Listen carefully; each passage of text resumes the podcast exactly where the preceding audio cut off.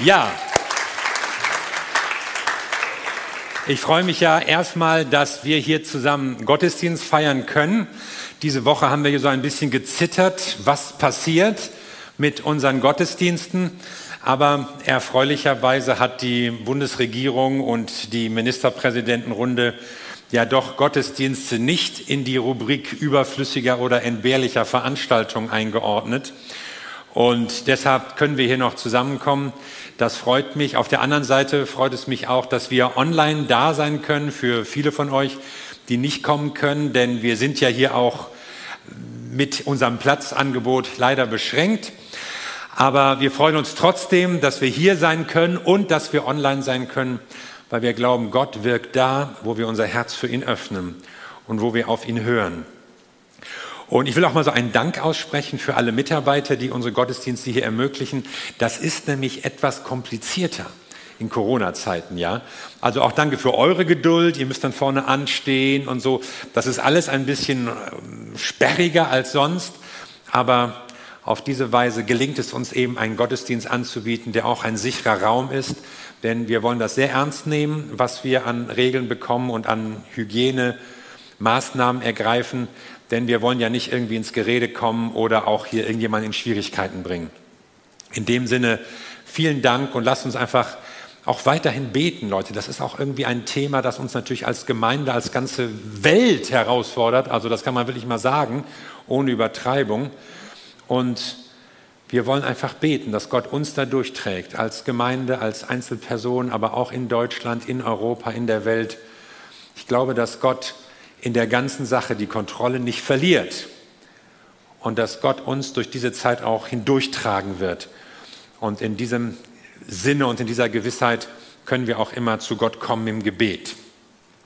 Ja, wir steigen heute ein in eine neue, etwas kürzere Serie vom Augapfel zum Zankapfel. Und es geht um Gottes Weg mit Israel. Es ist ja so, dass das Volk, das in der Bibel vorkommt und da eine ganz große Rolle spielt, nach wie vor vorhanden ist und auch nach wie vor irgendwie im Interesse, im Brennpunkt der Weltöffentlichkeit steht. Und wir wollen uns damit in den nächsten drei Wochen befassen. Übrigens, nächste Woche kommt ein Gastsprecher, Björn Lüttke.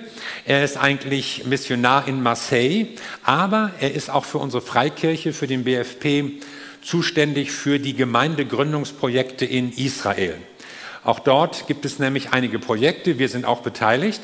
Und er wird nächste Woche hier sein und uns sicherlich auch von diesem Hintergrund etwas berichten können. Warum ist das Thema Israel in der Welt immer noch so ein Brennpunkt. Es ist doch eigentlich ein kleines Volk. Viele von ihm leben noch zerstreut. Auch das Land ist eher ein kleines Land und auch von eher nicht so wohlgesonnenen Nationen umgeben, umkämpft in einer problematischen Situation. Eine Gefahr für den Weltfrieden, wie Günter Grass vor acht Jahren meinte, dichten zu müssen. Ein sehr umstrittenes und kontroverses Gedicht. Wie kommt das? Es gibt einen leider wachsenden Antisemitismus in Deutschland egal ob jetzt von rechts oder von links oder islamisch. Es gibt kaum eine Verschwörungstheorie, die ohne die Juden auskommt. So dieses Feindbild, das hat sich ja bewährt in der europäischen Geschichte. Auch mit Corona haben die garantiert irgendetwas zu tun. Ja, vielleicht haben sie das sogar verursacht. Auf jeden Fall wollen sie an den Impfstoffen verdienen und garantiert greifen sie ja sowieso irgendwie nach der Weltherrschaft und wollen alles kontrollieren. Wieso unterstellt man das gerade Israel und den Juden. Warum ist dieses kleine Land so aufregend? Zum Beispiel sind wir alle gut informiert über die Korruptionsvorwürfe gegen den israelischen Ministerpräsidenten. Was der gemacht hat und im Wahlkampf und jetzt und wieder und wie das unterdrückt und so. Und wenn man jetzt so auf dieser Liste von Transparency International, das ist ja so eine weltweite Korruptionsliste guckt, da rangiert Israel auf Platz 35, nicht wirklich gut, knapp nach Botswana, dem einzigen afrikanischen Land auf den ersten 50 Plätzen, was also heißt, dass praktisch alle afrikanischen Staaten korrupter sind als Israel, aber darüber wird nicht so viel geredet. Irgendwie scheint das interessanter zu sein, was in Israel passiert. Messen wir damit zweierlei Maßstäben? Auch die Medien scheinen da mit zweierlei Maßstäben zu messen. Letztens war im Spiegel zu lesen, israelische Soldaten erschießen Palästinenser am Grenzübergang. Oh, die schlimm, immer wieder, ey. Mann, warum erschießen die dauernd Araber einfach? Und wenn man dann im Kleingedruckten weiterliest, erfährt man, dass das jemand war, der mit seinem Auto auf eine Gruppe Polizisten zugerast ist, eine Polizistin schon überfahren hatte. Ach so, ach so, das war eigentlich ein Terroranschlag. Ja, eigentlich ja.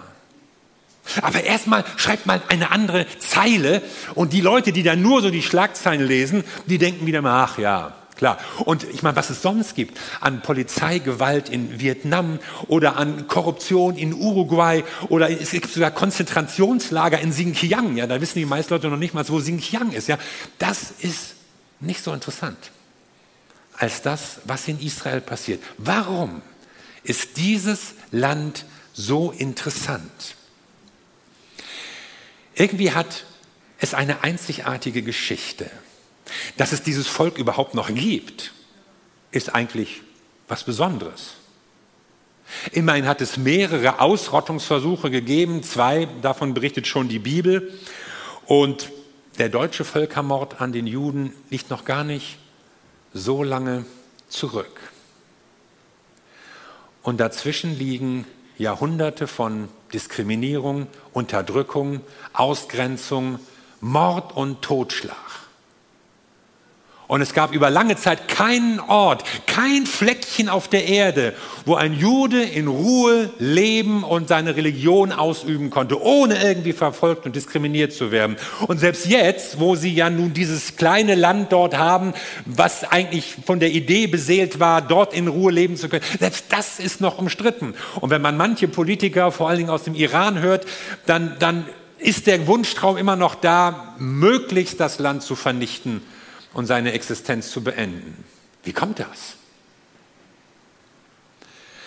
Es gibt sie immer noch. Und selbst diese kurze Geschichte des Staates Israel ist eigentlich eine beispiellose Erfolgsgeschichte, wie in einem so kleinen, zurückgebliebenen Fleckchen Erde so ein moderner, leistungsfähiger Hightech-Standort entstanden ist und das noch bei ständiger Kriegsgefahr. Das ist schon erstaunlich. Warum blickt die Welt mit so einer Aufmerksamkeit auf Israel? Warum reibt sich die Öffentlichkeit auch so sehr an diesem Volk? Ist Israel was Besonderes? In 5. Mose 7 steht folgendes, denn du bist dem Herrn, deinem Gott, ein heiliges Volk. Dich hat der Herr, dein Gott, erwählt, dass du ihm zum Volk seines Eigentums wirst aus allen Völkern, die auf dem Erdboden sind. Also es geht um Erwählung. Ist Israel etwas Besonderes? Wir wollen natürlich wissen, was bedeutet Erwählung? Und dieses Wort kommt in der Bibel immer vor, wenn so der Ursprung, der Sinn, die Bestimmung von Israels Existenz beschrieben wird. Das Dasein dieses Volkes ist auf eine geheimnisvolle Weise mit Gott und mit seinen Plänen, auch mit seinem souveränen Handeln verbunden. Es ist also eine Entscheidung Gottes, die ganz und komplett aus Gnade erfolgt ist. Nicht, weil ihr mehr wäret, geht es nämlich weiter, nicht, weil ihr mehr wäret als andere Völker, hat der Herr euch, sich euch zugeneigt und euch erwählt. Ihr seid ja das Geringste unter allen Völkern. Also die Erwählung Gottes richtet sich gerade daran, weil sie klein, weil sie unbedeutend sind, weil sie eigentlich keine Macht hatten. Also als das losging, da war das eine Horde von Sklaven in Ägypten. Damit konnte man nicht groß angeben. Die hatten sich nicht durch irgendwelche tollen Sachen verdient gemacht, sondern sie waren eigentlich klein und unbedeutend und ohne Hoffnung. Und Gott ruft sie unverdient aus Gnade. Und dieses Prinzip zieht sich offenbar durch, durch die ganze Bibel. Auch im Neuen Testament ist nämlich von Erwählung die Rede, davon, dass Christen bezeugen können, Gott hat mich erwählt.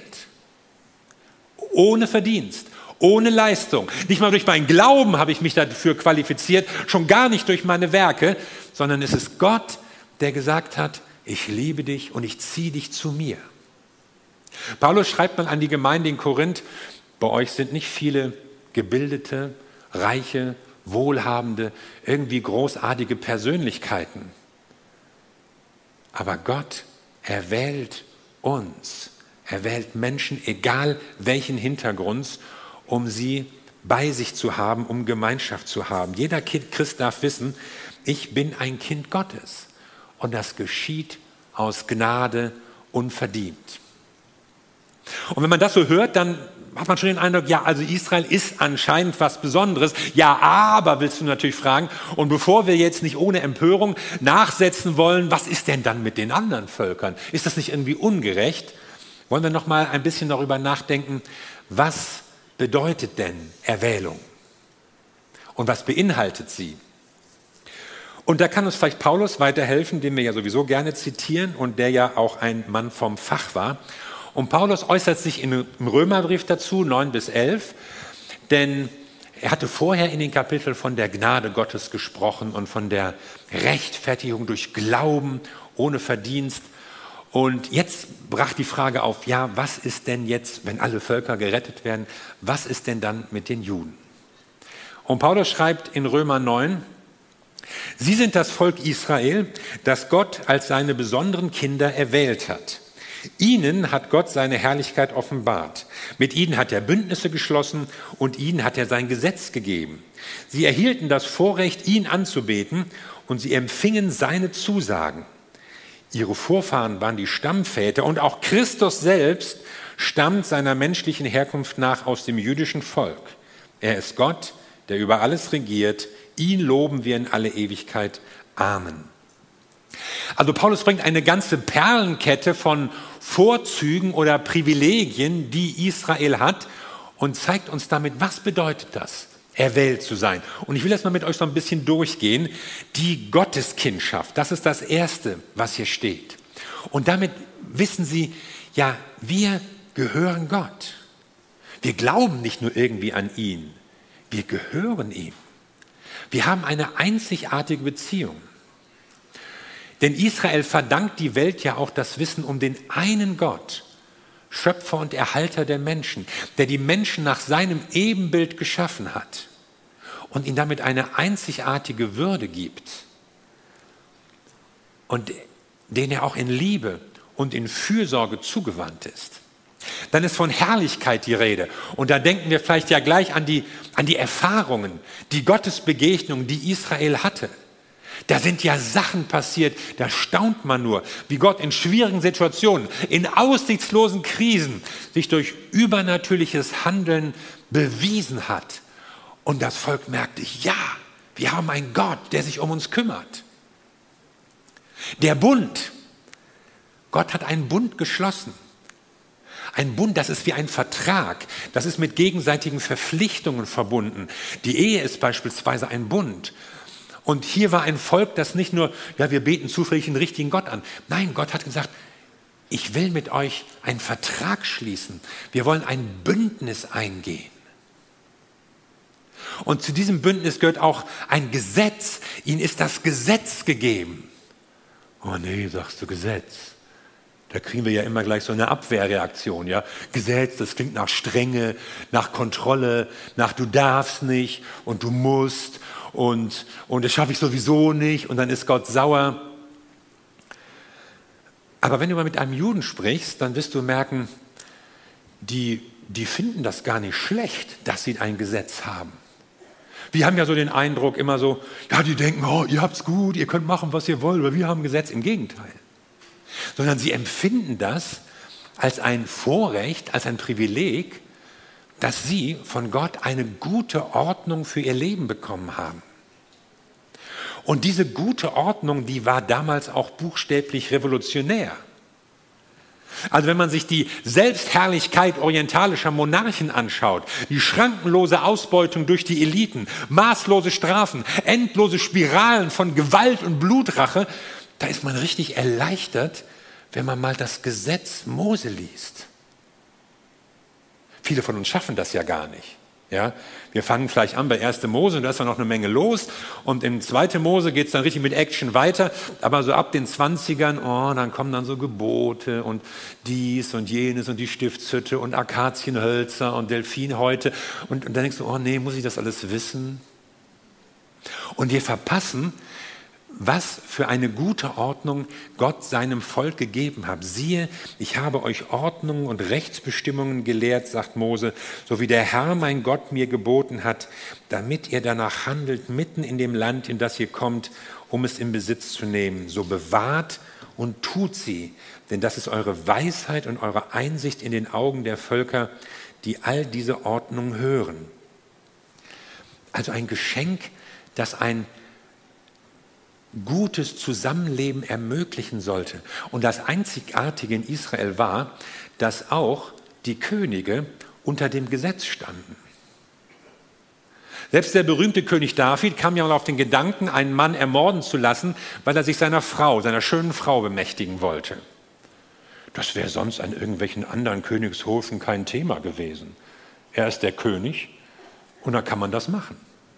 Und David dachte vielleicht auch, ich bin der König, und vielleicht kriegt sowieso keiner raus. Und dann erscheint ein Prophet und sagt ihm, was Gott von dieser ganzen Geschichte fand. Ehebruch, Mord, Betrug und so. Und David muss merken, es gibt eine Ordnung, unter der ich auch als König stehe. Und das ist die Ordnung, die Gott seinem Volk gegeben hat. Und Paulus hebt das hier als ein Vorrecht, als etwas Besonderes heraus. Und wenn wir es ein bisschen erweitern, dann haben wir ja nicht nur das Gesetz Gottes, wir haben ja die ganze Bibel, die Schrift, die ja weitgehend von Juden geschrieben worden ist, das wichtigste Buch der Weltliteratur. Und diese Idee eines einzelnen Gottes, die Idee von Menschenrechten, von Wertschätzung, von Gerechtigkeit und Gleichberechtigung, das ist alles ein Geschenk Israels an die Welt. Dann zählt Paulus weiter auf Gottesdienst. Da geht es um die Begegnung mit Gott. Der hatte Israel nämlich einen Zugang gebahnt und gezeigt, so könnt ihr in Gemeinschaft mit Gott treten. Was haben wir Menschen nicht alles versucht, um irgendwie in Beziehung mit Gott zu kommen? Und was an Opfern und Kasteiungen und asketischen Sachen und sonst was allem. Und hier offenbart sich Gott und sagt, so könnt ihr mit mir in Kontakt treten. Die Verheißungen, Gott kommt an sein Ziel. Er hat Israel ein Land versprochen und da gibt es immer diese schöne Formulierung, ihr werdet dort wohnen, ein jeder unter seinem Weinstock und unter seinem Feigenbaum.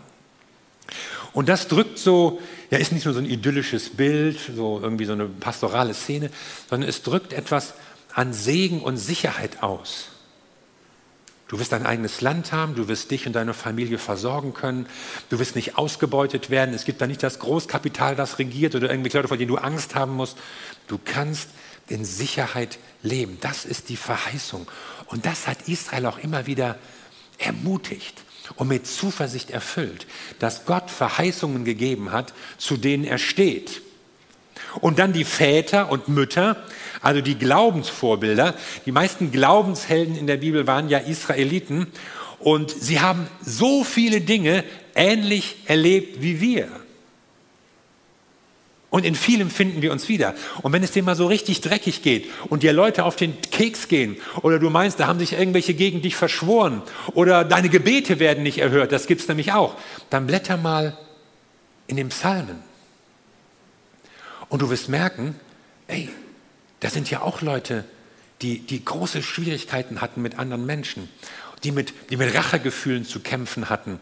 Da sind ja auch Leute, die nicht wissen, ja, wo ist Gott jetzt? Warum greift er nicht ein? Warum greift er nicht in meiner Familie, in meinem Geschäft, in meiner Ehe, in meiner Krankheit ein? Warum tut er das nicht? Und da waren Leute, die haben auch schon in ähnlichen Situationen gestanden, gerungen mit Gott, gebetet und haben doch an ihm festgehalten weil sie gemerkt haben, Gott trägt mich, auch wenn ich nicht alles verstehe.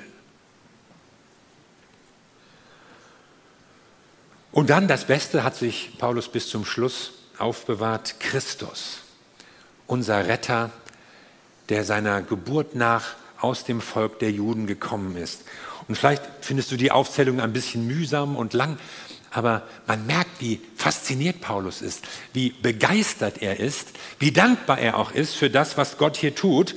Und mir wird eines klar, nichts in dieser Aufzählung hat irgendwas mit den Leistungen dieses Volkes zu tun, ist irgendein Vorzug, den sie selbst hatten, sondern es ist Gottes Geschenk.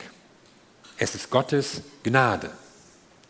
Ja, aber wir wollten ja noch wissen, was mit den anderen Völkern ist. Das ist doch irgendwie ungerechnet, wenn nur die. Ja, wir kommen dazu, aber vorher will ich noch eine andere Frage stellen, nämlich, was wird jetzt aus dieser Erwählung und aus diesen ganzen Segnungen?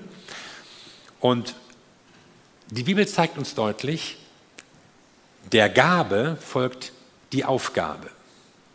Das ist jetzt alles nicht da, damit man sich zurücklehnt, oh, wir haben es gut, wir haben es besser, ach, wie schön, sondern das ist mit einem Auftrag verbunden. Wem also viel anvertraut wird, von dem wird auch viel verlangt. Und wir merken, dass Israel nicht nur gesegnet und beschenkt ist, sondern es ist auch in Beschlag genommen für, von Gott für seine Pläne und für das, was er vorhat. Also wir können nicht genau sagen, ja, warum hat er gerade Israel erwählt? Wir wissen es nicht. Wir können aber sagen, wozu hat er Israel erwählt? Nämlich, um sich durch dieses Volk und seine Propheten und am Ende Christus den Menschen der ganzen Welt mitzuteilen. Lesen wir nochmal hier in 5. Mose 4. Da sagt Mose, Sie werden sagen, nämlich die anderen Völker, die sehen, wie ihr lebt und wie das Gesetz bei euch funktioniert, ein wahrhaft weises und verständiges Volk ist diese große Nation. Denn wo gibt es eine große Nation, die Götter hätte, die ihr so nah wären wie der Herr, unser Gott, in allem, worin wir zu ihm rufen? Und wo gibt es eine große Nation, die so gerechte Ordnung und Rechtsbestimmungen hätte, wie dieses ganze Gesetz, das ich euch heute vorlege. Also ihr seid erwählt als Zeichen und als Vorbild.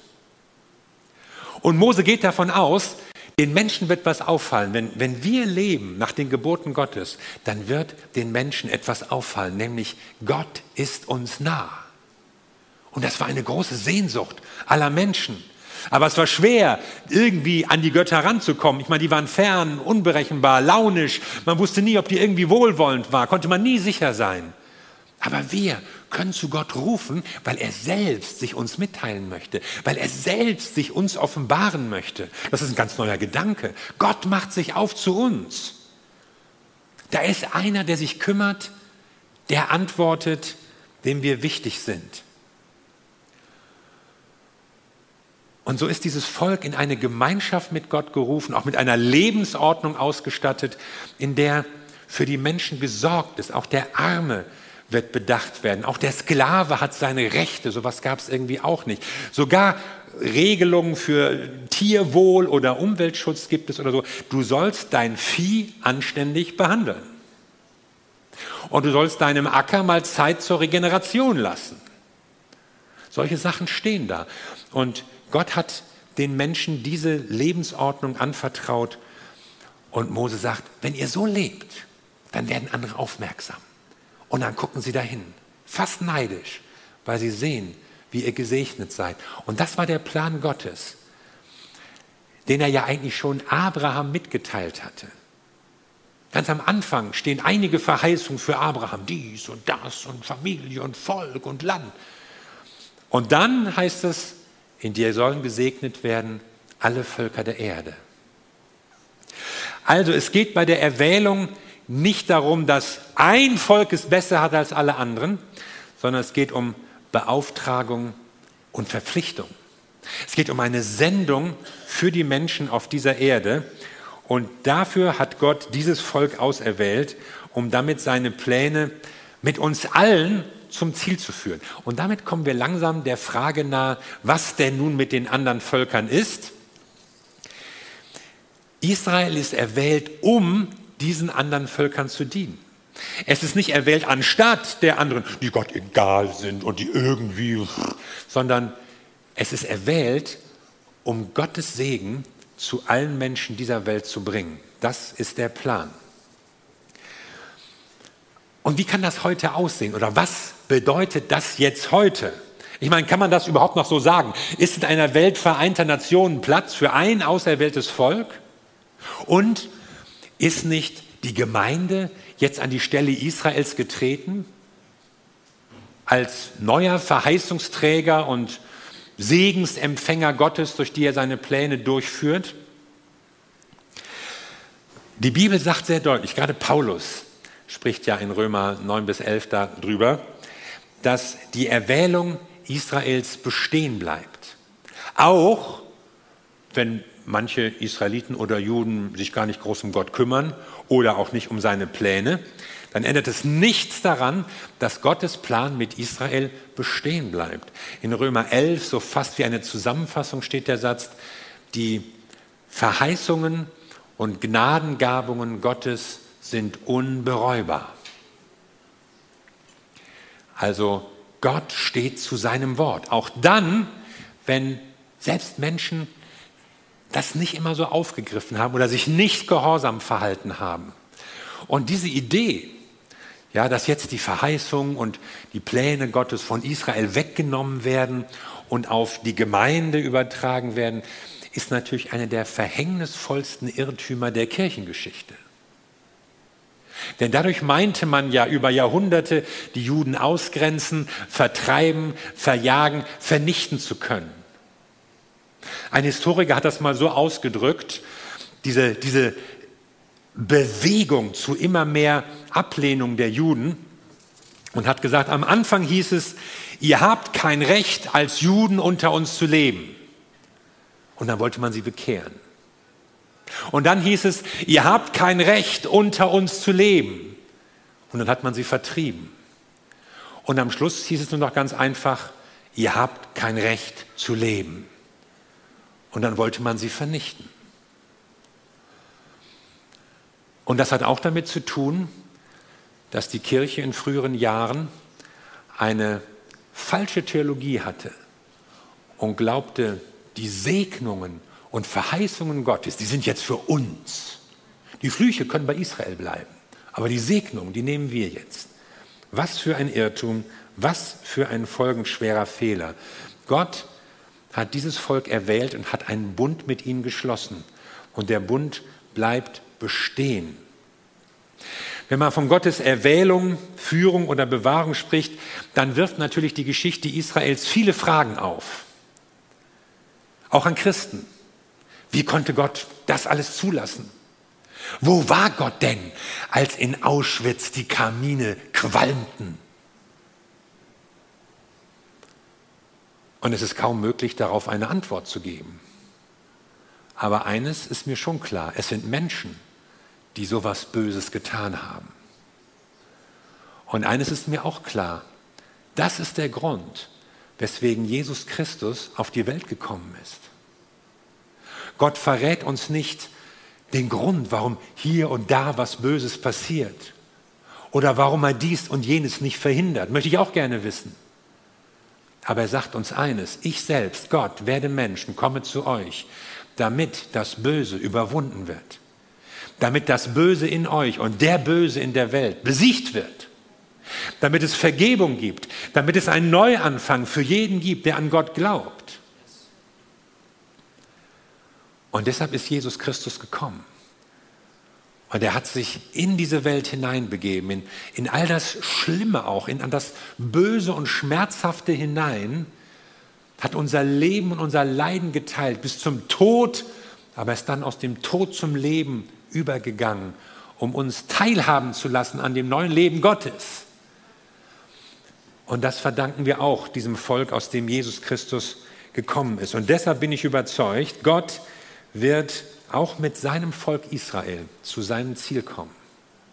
Die Propheten in beiden Testamenten sind überzeugt, es wird ein Moment kommen, da wird Gott sich in besonderer Weise den Juden, seinem Volk Israel offenbaren. Und sie werden ihn erkennen und sie werden sich zu ihm bekehren. Gott kommt zu seinem Ziel.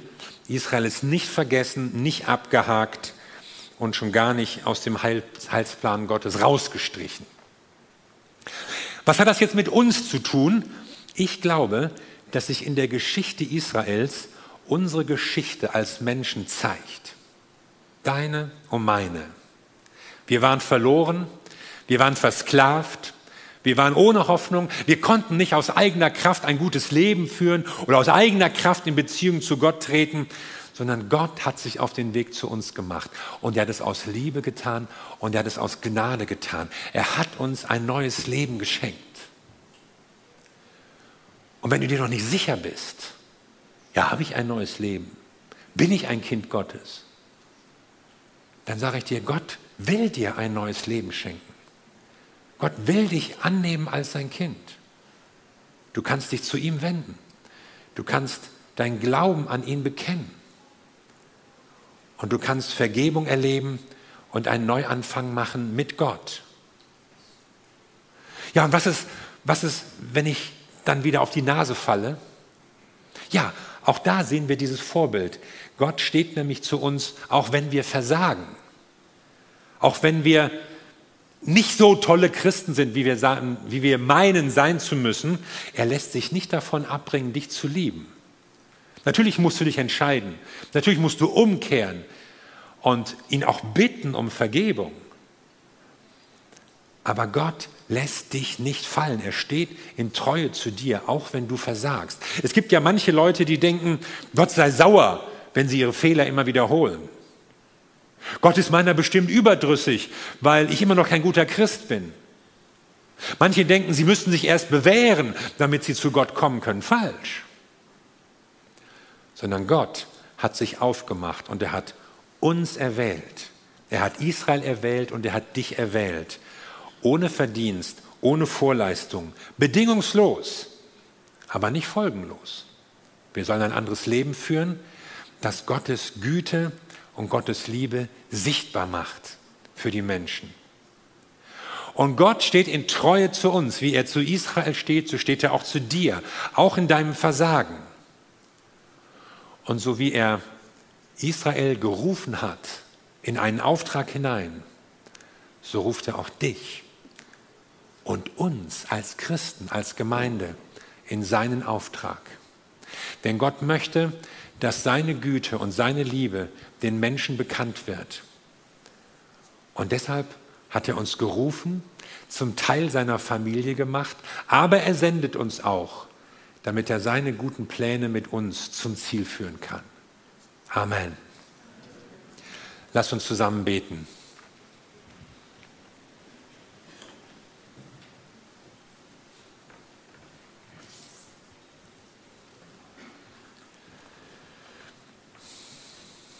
Wir danken dir, unser Vater im Himmel, für deine Liebe und für deine Treue, die wir erweisen, die wir erfahren dürfen.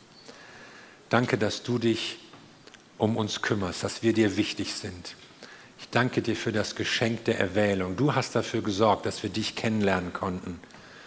Das war nicht unsere eigene Idee. Wir könnten keinen Weg zu Gott bahnen, aber du hast das getan. Und ich danke dir von Herzen, dass du auch mir im Leben diese, diese Sicherheit, diesen Halt gibst. Du stehst zu mir, egal was ich mache, egal was läuft. Auch in Fehlern und Versagen, du stehst zu mir. Du stehst zu jedem von uns. Und du führst uns bis zum Ziel. Danke, Jesus. Und ich bete darum, dass wir hier, die wir diese Botschaft hören, diese Gewissheit in unserem Herzen verankert empfinden. Gott sagt Ja zu dir.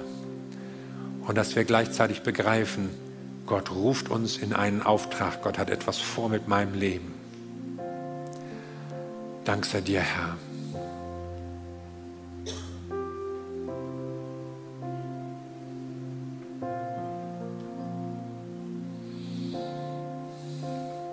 Vielleicht möchtest du jetzt so ganz persönlich mit Gott sprechen und zu ihm beten. Vielleicht ist dir klar geworden, dass Gott auch dich ruft, dass Gott auch auf dein Leben seine Hand gelegt hat, weil er etwas mit dir vorhat. Vielleicht hast du gemerkt, Gott hat mich gesegnet, Gott hat mich bewahrt, Gott hat mich beschenkt. Aber jetzt will ich auch wissen, was hat er mit meinem Leben noch vor. Dann komm einfach so im Gebet zu Gott und sei auch offen auf das, was er vielleicht durch seinen Heiligen Geist dir sagen möchte. Das zu hören, was er in dein Leben hineinspricht. Was hat Gott mit dir vor? Wie will er dich leiten? Was will er durch dich tun? Und wenn du das hörst und gar nicht weißt, ob du ein Kind Gottes bist, aber du sagst, ich möchte das gerne sein, ich, ich würde gerne auch diese Verheißungen, diesen Segen haben, dann kannst du ein Gebet sprechen, in dem du einfach sagst, Jesus Christus, ich gebe dir mein Leben. Vergib mir meine Schuld. Ich will ein Kind Gottes sein. Ich will auf dem Weg gehen, den du mich leiten und führen möchtest. Und ich bin sicher, Gott wird dieses Gebet hören. Und in deinem Leben wird eine Veränderung stattfinden. Lass uns in dem Sinne einen Moment des persönlichen Gebetes haben.